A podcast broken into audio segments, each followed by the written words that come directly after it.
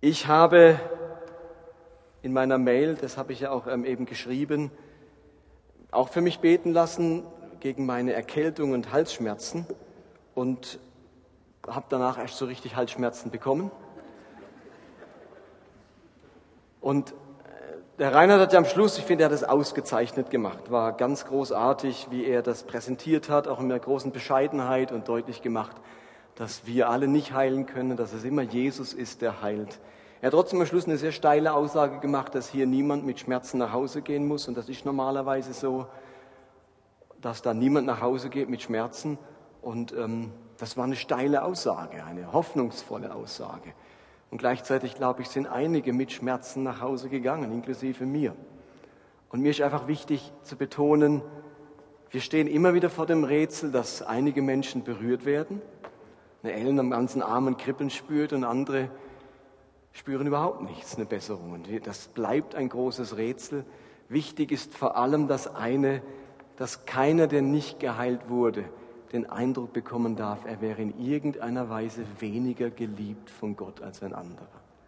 Das nicht geheilt werden ist nicht Ausdruck von, von Gott vernachlässigt, der hat kein Interesse an mir, ich scheine ihm nicht wichtig zu sein.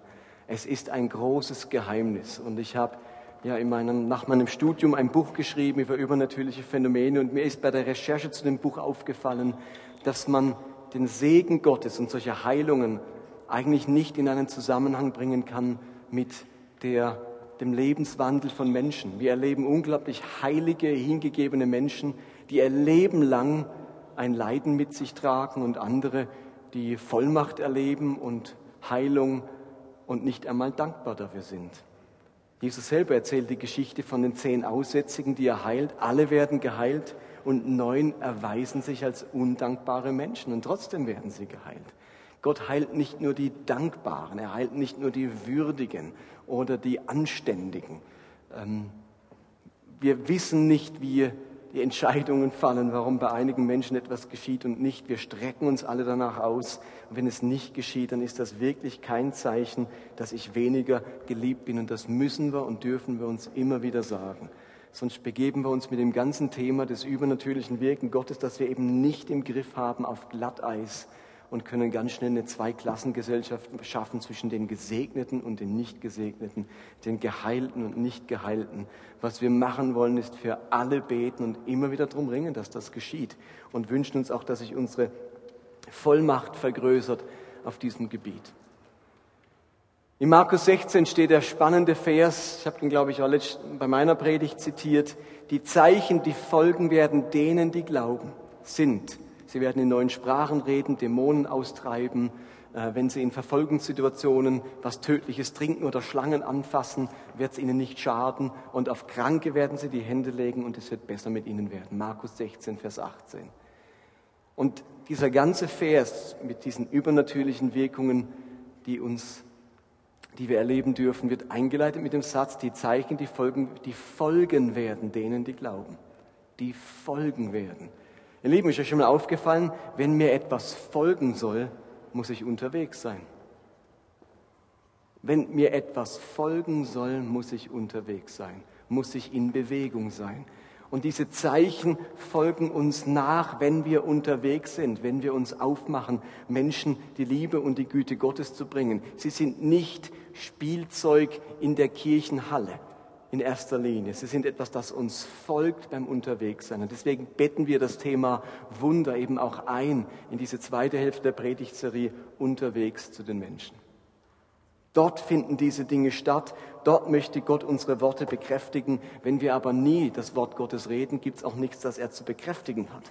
Insofern ist es so wichtig, dass wir unterwegs sind. Und der Michel wird die nächsten beiden Sonntage darüber sprechen, unterwegs zu sein. Nein, die nächstes Mal bin ich nochmal dran, dann wird der Michel darüber sprechen, unterwegs mit Worten. Wie funktioniert das? Heute bin ich eben, heute und das nächste Mal zweimal dran mit dem Unterwegssein mit Werken. Wir haben jetzt gesagt, wir sind unterwegs mit Wundern und heute und nächstes Mal unterwegs sein zu den Menschen mit guten Werken. Lasst mich das Ganze mal so starten. Vor einigen Wochen waren Nina und ich miteinander auf einer Wanderung. Wir sind in die schönen Schweizer Berge nach Melchsee-Frutt. und haben dort eine wunderschöne Wanderung gemacht bei herrlichem Sonnenschein. Wir hatten Wanderstiefel an, Jeans und Jacke und haben dann die Entscheidung gefällt, so ein bisschen Panorama, wo wir da waren, ist nicht wunderschön, haben dann die Entscheidung gefällt, von dem Berg oben, wo wir waren, mit dem Schlitten runterzufahren ins Tal. So eine dreiviertelstündige Schlittenabfahrt. Das Problem war, dass wir eben keine Skikleider oder wasserdichte Kleidung anhatten und der Schnee war ziemlich matschig, nicht so harter, kalter Schnee, sondern total sulzig. Und wenn man dann da gefahren ist und gebremst hat, dann hat es den Schnee hoch und der war zwischen meinen Beinen. Und als wir unten ankamen, ich sag euch, wir waren pitschnass, wir beiden. Wir waren nass bis auf die Unterhose so mit der Jeans und eben ohne wasserdichte Kleidung und wir waren so durchgefroren, eine Dreiviertelstunde. Wir haben gesagt, was für eine bescheuerte Idee war das, mit diesem Schlitten zu fahren. Wären wir nur runtergewandert oder mit der Gondel runtergefahren. Und da haben wir auch noch ähm, eben die falsche Kleidung an. Wir waren total durchnässt und ihr kennt es dann, wenn man so so läuft, weil man den Eindruck hat, man hat in die Hosen gemacht, weil alles so furchtbar nass und kalt ist. Da haben wir uns so in den Bus gesetzt. Wir sind nämlich nicht mit dem Auto dort gewesen, sondern extra noch ökologisch mit dem Zug gefahren. Und dann sind wir da völlig durchnässt in der Eiseskälte im Zug angekommen und wussten, jetzt sitzen wir hier noch anderthalb Stunden in der Kälte, haben uns direkt an die Heizung gesetzt. Ich bin dann im Zug in die Toilette und habe dann so den Föhn, meine Hose Unterhose geföhnt, damit ich einigermaßen mich trocknen kann. Und äh, wir wollten beide nur noch nach Hause. Das Schlimme war, wir waren dann mit dem Roller beim Bahnhof SBB und mussten dann noch mit diesen nassen Kleidung mit dem Roller abends um, was weiß ich wann es war, dunkel nach Hause fahren. Uiuiui. Als wir so durchgefroren, nass waren, meine Stimmung am Tiefpunkt, ich zu nichts bereit gewesen wäre, irgendwie der Hilfsbereitschaft oder wenn ich einen getroffen hätte, der meine Hilfe gebraucht hätte, ich sagen, es tut mir leid, ich bin nicht, ich will mich nicht mal bücken oder irgendwas, ich will einfach nur nach Hause. Da kam mir der Apostel Paulus in den Sinn. Der hat nämlich nicht auf Melchsee Frut, sondern im Mittelmeer eine ähnliche Geschichte erlebt. Und die möchte ich euch erzählen und von der aus statten wir dann zu ein paar Bibelstellen. Paulus wird nämlich nach seiner oder in, während seiner dritten Missionsreise in Jerusalem von den Römern verhaftet und es soll nach Rom zum Kaiser gebracht werden. Er erlebt eine relativ gute Behandlung dann auf dieser Reise nach Rom. Und das gesamte 27. Kapitel der Apostelgeschichte beschäftigt sich jetzt mit der Schiffsreise des Paulus von Jerusalem nach Rom. Und es war eine ungeheuer strapaziöse Schiffsreise nach Rom. Die Reise dauerte viele Monate lang, wurde immer wieder durch Stürme und durch einen heftigen Wintereinbruch unterbrochen. Gegen Ende dieser Reise erleben sie solch einen Sturm, dass sie 14 Tage lang, zwei Wochen lang am Stück nicht einmal mehr Sonne oder Sterne sehen können. Sie werfen das gesamte Schiffsgerät über Bord, alles Getreide wird ins Meer geworfen, nur um ein Sinken des Schiffes, das so mit Wasser voll gelaufen ist, zu vermeiden. Die 276 Mann an Bord hatten furchtbaren Hunger, waren durchnässt und vollkommen durchgefroren. Und jetzt, zu guter Letzt, läuft dieses Schiff auch noch auf eine Sandbank, zerbricht und die Schiffbrüchigen müssen sich im eiskalten Wasser auf Brettern und Trümmern an Land retten. Es war, wie gesagt, in der Winterzeit. Also stellt euch vor, ihr werdet jetzt im Februar ins Mittelmeer fallen und müsstet dann noch an Land euch retten, nachdem ihr schon wochenlang nichts mehr zu essen hattet, äh, weil ihr das, die, die, diese, den Weizen und das Getreide über Bord geworfen habt. Zum Glück können sich alle auf die Insel Malta retten, auf Wrackteilen, auf Fässern, auf was weiß ich. Auch Paulus landet auf Malta und in Kapitel 28, Vers 1 steht jetzt Folgendes. Als wir in Sicherheit waren, erfuhren wir, dass die Insel Malta hieß. Ihre Bewohner waren sehr freundlich, sie zündeten ein Feuer an und nahmen uns bei sich auf. Denn es hatte, jetzt kommt's, zu regnen begonnen und es war sehr kalt. Also nach dem ganzen Strapazen Schiffbruch ist hier nicht Sonnenschein am Strand, und Caipirinha, sondern es fängt an zu regnen und es ist eiskalt. Das war Vers 2. Jetzt kommt Vers 3. Sie landen gerade, es fängt an zu gießen, sie sind durchfroren, durchnässt. Vers 3. Paulus aber sammelte trockenes Reisig und warf es ins Feuer. Also der hat sich wahrscheinlich gefühlt wie ich nach der Schlittenfahrt. Nur noch aufwärmen, nur noch meine Ruhe. Und während sich alle wahrscheinlich am Strand hinlegen, sich ums Feuer kuscheln, sorgt einer für Nachschub von Brennholz. Dieser Paulus, der alles gleiche erlebt hat wie alle anderen, sammelt Reisig auf. Er ist hilfsbereit. Er tut gute Werke. Er kümmert sich um die anderen. Es geht ihm jetzt nicht um sein Wohlbefinden, sondern er sammelt Reisig auf für die anderen, damit das Feuer weiter brennt.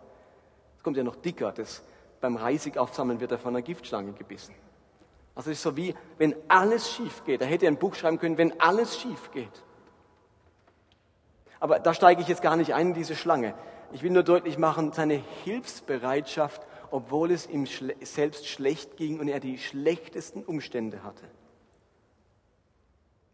Nach dieser elenden Schiffsreise, dem Hunger, den Ängsten, der Lebensgefahr, der Eiseskälte und der nassen Kleidung, hätte doch jeder verstanden, wenn sich ein Paulus am Strand oder am Feuer niederlegt und erst einmal zu Kräften kommt. Aber nicht so dieser Paulus. Seine Bereit verschafft, seine Hilfsbereitschaft, seine Bereitschaft anzupacken, den Vorteil des anderen und nicht seinen eigenen zu suchen.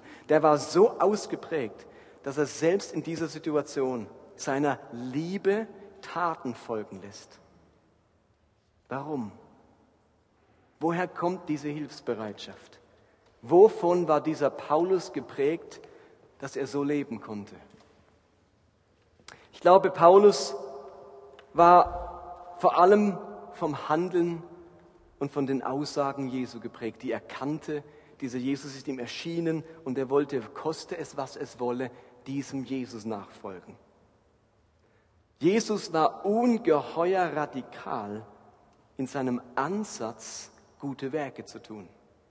Ich möchte euch mal ein paar Verse vorlesen, die deutlich machen, wie leidenschaftlich und radikal Jesu im Punkto gute Werke war. Und wenn man das verstanden hat, wenn man dieser Radikalität nachfolgt, dann sammelt man eben reisig auf, selbst nach einer wilden Schlittenfahrt oder nach Schiffbruch. In Lukas 6, Vers 28 heißt es, dort sagt Jesus folgendes, segnet die, die euch verfluchen, betet für die, die euch beleidigen. Schlägt dir jemand ins Gesicht, dann halt ihm auch die andere Wange hin. Wenn jemand deinen Umhang will, dann lass ihm auch noch dein Hemd. Und wenn dich jemand zwingt, eine Meile mitzugehen, das war das Recht eines jeden römisch-römischen Legionärs, einem Einheimischen zu verlangen, eine Meile ihm sein Gepäck zu tragen, aber nach einer Meile musste er es wieder selbst nehmen. Wenn dich also jemand zwingt, sprich ein Soldat, eine Meile mitzugehen, mit dem geh zwei. Gib jedem, der dich bittet. Und wenn dir etwas weggenommen wird, dann versuche nicht, es wiederzubekommen. Behandelt alle Menschen so, wie ihr von ihnen behandelt werden wollt. Wenn ihr, wenn ihr nur die liebt, die euch lieben, welche Anerkennung habt ihr wohl dafür verdient? Denn so handeln auch die Sünder. Und wenn ihr nur denen Gutes tut, die euch Gutes tun, welche Anerkennung habt ihr dafür verdient? Denn das tun auch die Sünder. Und wenn ihr nur denen etwas leid, von denen ihr es sicher zurückbekommt, welche Anerkennung verdient ihr dafür? Auch die Sünder leihen Sündern in der Hoffnung, alles wiederzubekommen. Darum seid barmherzig, wie euer Vater barmherzig ist. Ihr Lieben, wie radikal ist das? Und wie meilenweit bin ich davon entfernt. Aber genau diesen Lebensstil scheint Jesus von seinen Nachfolgern einzufordern.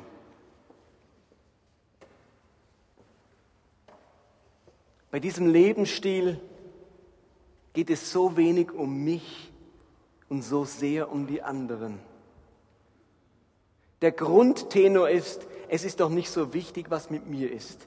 Wichtig ist, was bei den anderen ist. Merkt ihr das bei den Versen? Das ist der Grundtenor. Und die Botschaft der Welt, in der wir leben und die uns prägt, immer wieder, ist genau andersherum. Die Botschaft der Welt ist, schau zuerst nach deinem eigenen Wohlergehen und wenn dann etwas übrig bleibt an Zeit oder Kraft oder Geld, dann kannst du dich ja auch noch um die anderen kümmern.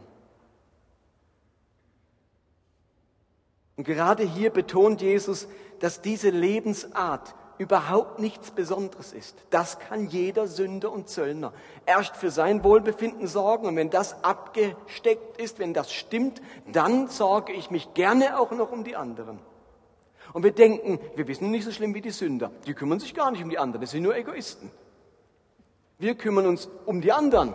Das ist der Unterschied, aber eben oftmals erst, wenn wir für uns das Wohlbefinden sichergestellt haben. Und jemanden zu leihen, großzügig, das ist ja noch nichts Besonderes, denn wir alle hoffen, dass uns das zurückgegeben wird. Jesus sagt, das Besondere ist, jemanden zu leihen, wo ihr genau wisst, der kriegt es nicht zurück. Zu dem freundlich sein, der dann hinterher wieder zu euch freundlich ist, das ist ja nichts Besonderes. Also freundlich sein, sagt Jesus, ist nichts Besonderes. Das kann übrigens jeder Sünder. Freundlich sein zu dem, der nicht freundlich zu mir ist, das ist das Besondere. Den zu lieben, der nicht liebevoll zu mir ist, das ist das Besondere. Und ich merke, dass das ist so anders wie das, was mir begegnet und von was ich selbst geprägt bin. Der Apostel Johannes, der schreibt in seinem ersten Brief folgendes, 1. Johannes 3, Vers 18. Meine Kinder, unsere Liebe darf nicht nur in schönen Worten bestehen. Unser Tun muss ein glaubwürdiger Beweis dafür sein. Unser Glaube darf nicht nur aus schönen Worten bestehen. Unser Tun muss das beweisen. Dieser Vers, der bringt zum Ausdruck, wie die ersten Christen ihren Auftrag verstanden haben. Christen waren verpflichtet zu lieben. Sie mussten den Beweis erbringen durch gute Werke, dass sie wirklich Christen sind. Ihr Christsein wurde nicht abgelesen an guten Worten, sondern an guten Werken. Man hat sie nicht als Christen erkannt, weil sie so eine interessante Botschaft erzählt haben, sondern weil sie die Botschaft durch ihre Taten unter Beweis gestellt haben. Es war in der DNA all dieser ersten Christen, dass man sich um die Armen und Bedürftigen zu kümmern hatte. Aber nicht nur um die Armen und Bedürftigen, auch um die Unsympathischen und die Schwierigen, um die Feindseligen und Unangenehmen, sogar um die Gegner und Verfolger. Das war radikal. Und ich erwarte von mir nicht, dass ich das auf einen Schlag umsetze. Aber ich erwarte von mir, dass ich mit diesem oder dass ich mich diesem Ideal Schritt für Schritt nähere. Bei diesem Unterwegs zu den Menschen geht es nicht darum, dass wir am Ende dieser Predigtserie alle so unterwegs sind. Bei Gott zu Hause, unterwegs zu den Menschen, ihr Lieben, das ist für mich wie eine neue Bekehrung mit diesen beiden Bewegungsrichtungen will ich den Rest meines Lebens unterwegs sein. Die geben mir Ziel und Bestimmung, die definieren und formulieren, wozu ich da bin, wozu Gott mich zu seinem Kind gemacht hat. Er will, dass ich bei ihm zu Hause bin und gleichzeitig unterwegs zu den Menschen. Wie soll ich unterwegs sein zu den Menschen? Mit Wundern, das kostet mich ganz schön Überwindung, mit dieser Frage zu leben, darf ich jetzt gerade für dich beten? Mit guten Werken unterwegs zu sein. Und das widerstrebt mir, weil ich erst immer um mein Wohlbefinden bemüht bin und mit Worten unterwegs zu sein, was mir oftmals peinlich ist, einfach so von Jesus zu reden. Das ist eine Reise, das ist etwas, das wir uns aneignen müssen. Aber mit diesen beiden Richtungen soll mein, den Rest meines Lebens äh, sich beschäftigen. Es geht nicht darum, oh, jetzt habe ich nicht geschafft am Ende der Serie. Puh, hoffentlich kommt der gute Nächste. Das ist Motto, das ist Leitbild für den Rest unseres geistlichen Lebens, in diesen Dingen zu wachsen, in dieser Richtung zu leben. Lasst mich mit euch einen Schritt in die frühe Kirchengeschichte machen. Ich habe euch jetzt gesagt, das war in der DNA der ersten Christen. Die haben so gelebt, die haben diese Verse, diese Aussagen Jesu so verstanden und haben sich in der Apostelgeschichte so intensiv und radikal um die Armen gekümmert, haben ihren Besitz verschenkt, waren für jeden da, der in Not war. Wie ging das denn weiter? Lasst mich euch da ein paar Dinge nennen.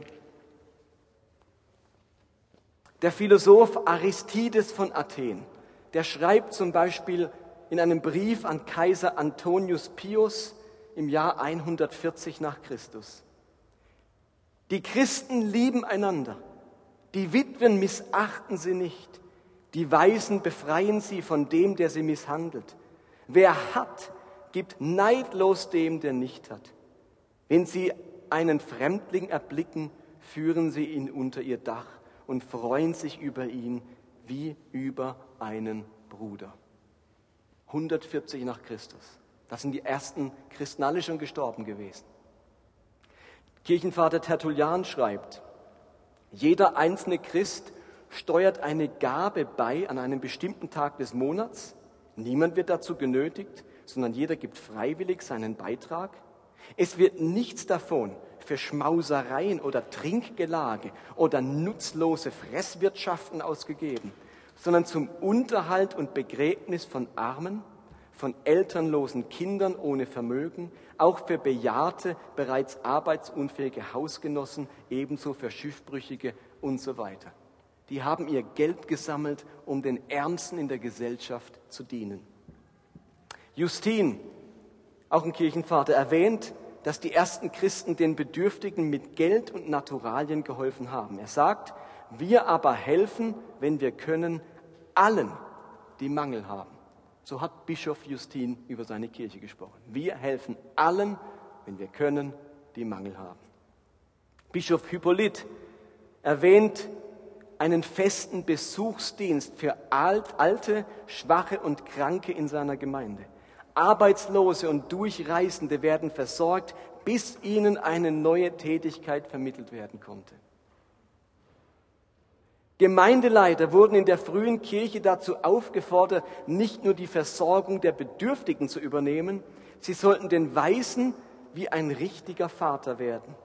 Die elternlosen Jungfrauen sollten sie mit einem jungen Christen verheiraten und den Jungen eine Berufsausbildung ermöglichen. Das war das Berufsbild eines Pastors, eines Gemeindeleiters zur damaligen Zeit. Gefangene und Zwangsarbeiter in den römischen Bergwerken wurden von Christen regelmäßig, selbst unter größten Entbehrungen, besucht, versorgt und wenn möglich losgekauft. Es sind Beispiele bekannt, wo Christen sich selbst im Austausch gegen einen unter der Sklaverei leidenden Bruder angeboten haben. Andernorts sammelte die Gemeinde für den Freikauf gläubiger Sklaven. Im selben Jahr, in dem die Pest ganz Nordafrika heimsuchte, im selben Jahr durchzogen räuberische Horden die nubidische Grenzgebiete in Afrika. Die verunsicherten Überlebenden nach diesen Horden und nach dieser Pest wurden getötet oder als Sklaven verkauft. Unter ihnen befanden sich auch zahlreiche Christen. Und jetzt kommt's. Obwohl selbst schwer unter der Pest leidend, ließen sich die Christen in Karthago von dem Leiden ihrer fernen Glaubensgeschwister treffen.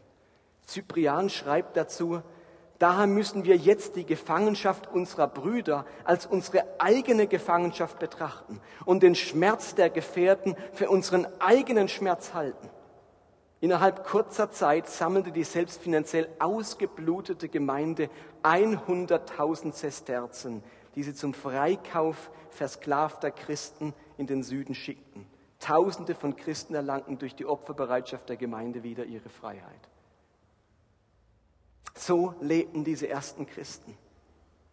In Krisenzeiten hob sich die praktizierte Nächstenliebe der Christen wohltuend vom Egoismus ihrer Umwelt ab. Ihr müsst verstehen, damals ließen die Heiden selbst ihre noch lebenden Angehörigen bei den Pestepidemien im Stich oder warfen sie auf die Straßen. Und während die Heiden ihre Pestkranken einfach verließen und wegwarfen, kümmerten sich die Christen unter Aufopferung ihres eigenen Lebens um die Kranken und Sterbenden. Dionysius berichtet, die meisten unserer Brüder, Brüder schonten aus übergroßer Nächsten- und Bruderliebe sich selbst nicht und hielten zusammen, besuchten unbesorgt vor Ansteckung die Kranken, leiteten ihren ausgezeichneten Dienst, pflegten, leisteten ihren ausgezeichneten, ihnen ausgezeichnete Dienste, pflegten sie und schieden so mit jenen aufs freudigste aus dem Leben. Viele starben, nachdem sie anderen ihrer Krankheit gepflegt und gestärkt hatten, selbst den Tod jener auf sich selbst übertragend. Selbst Kaiser Julian der während seiner Regierungszeit äußerst unbarmherzig und radikal gegen Christen vorgegangen ist, bezeugt, dass, und jetzt wörtlich, die Christen außer ihren eigenen Armen auch die unsrigen ernähren, die unseren sich aber nicht um die eigenen Armen kümmern. Also der Kaiser musste zugeben, unsere eigenen Leute kümmern sich kein Deut um die Armen, um unsere eigenen römischen Armen. Aber die Christen, die wir verfolgen, die wir den wilden Tieren, Tieren vorwerfen, die wir in Gladiatorenkämpfen abschlachten, die kümmern sich um unsere ihnen feindlich gesonnenen Menschen und Armen. Kirchenvater Eusebius erwähnt, dass im Jahr 250 allein die römische Gemeinde rund 1500 Hilfsbedürftige versorgte. Schon bald werden christliche Sozialstationen eingerichtet, die Kaiser Julian später nachahmt, um den Zulauf zu christlichen Gemeinden einzudämmen. Im Jahr 364 kommt der Kirchenvater Basilius nach Caesarea, wo, in diese, äh, wo in dieser Zeit eine große Hungersnot herrscht. Durch seine Predigten gelang es ihm, die Reichen zu überzeugen, durch Spenden das Überleben der Hungernden zu sichern. Basilius ließ in großen Töpfen Gemüse und Pökelfleisch kochen und verteilte es über ein ganzes Jahr hinweg an die Bedürftigen der Stadt. Und zu guter Letzt, Bischof Ambrosius von Mailand legte sich im vierten Jahrhundert mit den Behörden mehrerer Städte an, indem er forderte, bedürftige Fremde und Obdachlose nicht mehr wie bisher einfach auszuweisen, um den Bürgern den Anblick des Leidens zu ersparen, sondern sie zu unterstützen. In einer Hungersnot scheute Ambrosius nicht einmal davor zurück, die heiligen Kirchengefäße zu verkaufen, um mit dem Erlös Nahrungsmittel für die Armen zu erstehen.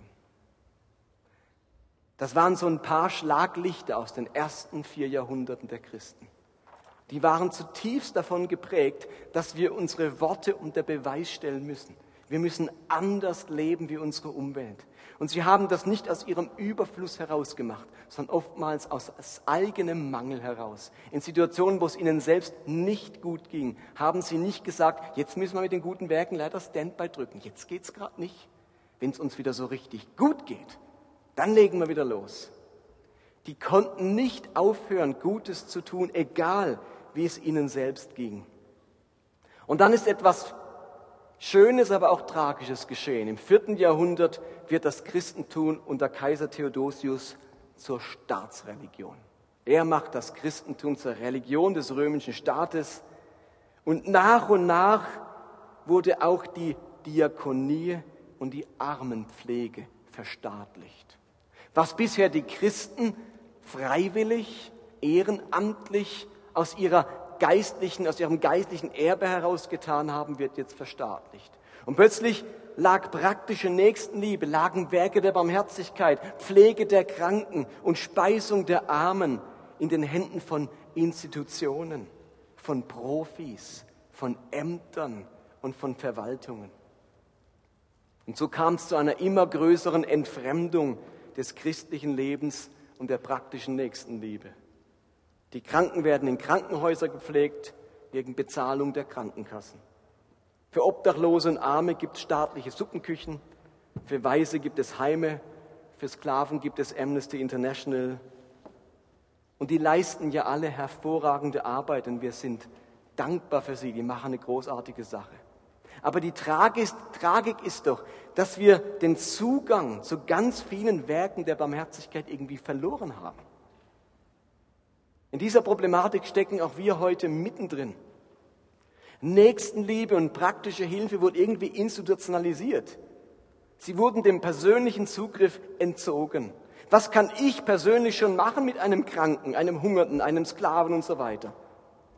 Wir müssen uns das unbedingt wieder zurückerobern in unseren konkreten Alltag hineinholen, in unserem Alltag unterwegs sein mit Nächstenliebe, mit Wägen der Barmherzigkeit, mit Hilfsbereitschaft, mit Zuvorkommenheit, mit Initiative.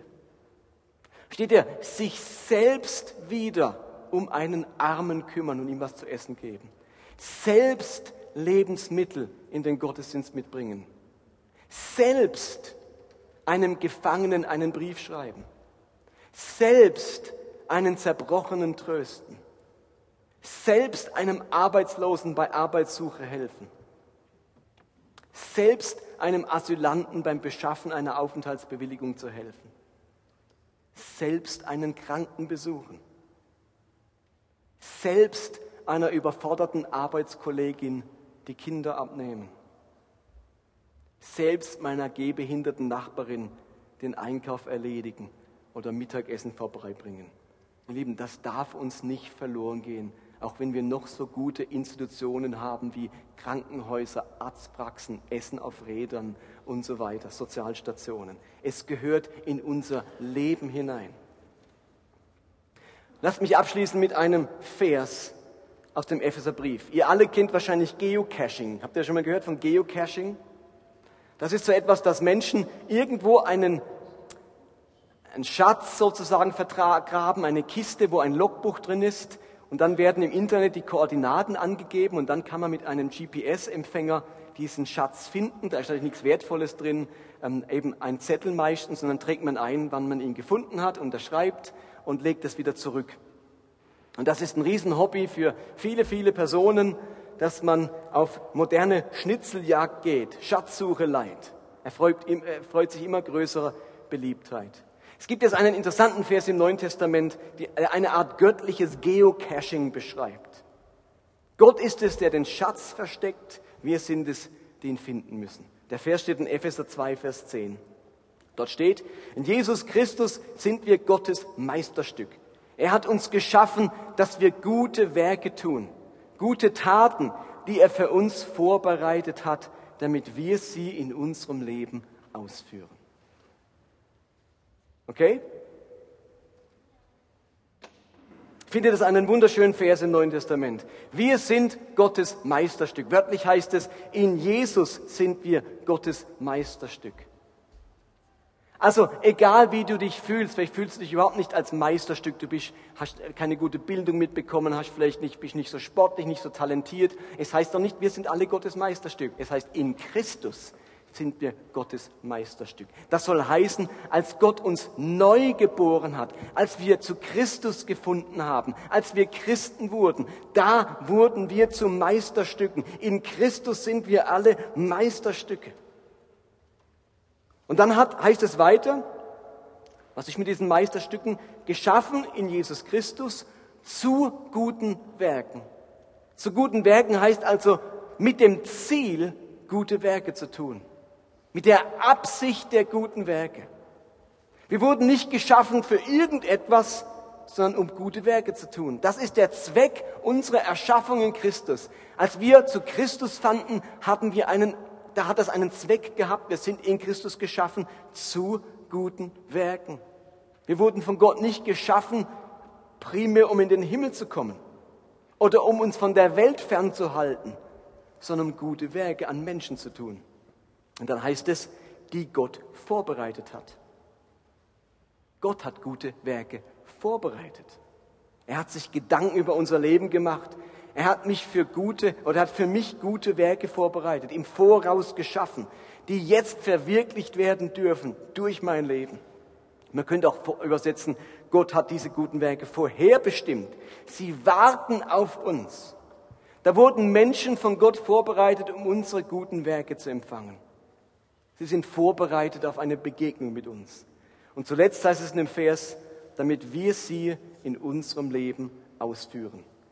Und wörtlich, das ist jetzt ganz spannend, heißt es nicht ausführen, sondern damit wir in ihnen oder mit ihnen umhergehen sollen. Griechisch peripateo, umhergehen, unterwegs sein, wandeln. Also nichts anderes. Gott hat gute Werke vorbereitet, damit wir mit Werken, mit guten Werken unterwegs sind, umhergehen. Das Wort wird sonst gebraucht, wenn Jesus am See Genezareth umhergeht oder so. Wir sollen also mit guten Werken umhergehen, unterwegs sein. Das ist unser Thema heute. Unterwegs mit guten Werken. Vielleicht soll ich einen Menschen heilen, der von Gott dafür vorbereitet wurde. Vielleicht soll ich einem Kind, das ich erziehe, gute Grundlagen für sein Leben mitgeben. Einer alten Dame beim Putzen helfen. Eine Ehe retten. Mithelfen, jemand aus seiner Sucht zu befreien einen Armen in der dritten Welt unterstützen, einem Patenkind in Indien eine Ausbildung ermöglichen, einem Nachbarn ein freundliches Wort schenken, einen Arbeitskollegen ermutigen. Was, welches Werk wartet auf dich? Egal ob groß oder klein, diese Taten sind wie zuvor vergrabene Schätze, die ich den Rest meines Lebens heben darf. Mein Leben, das gleicht zu einem großen Geocaching. Gott hat entlang meines Weges überall Schätze vergraben, die ich jetzt heben darf.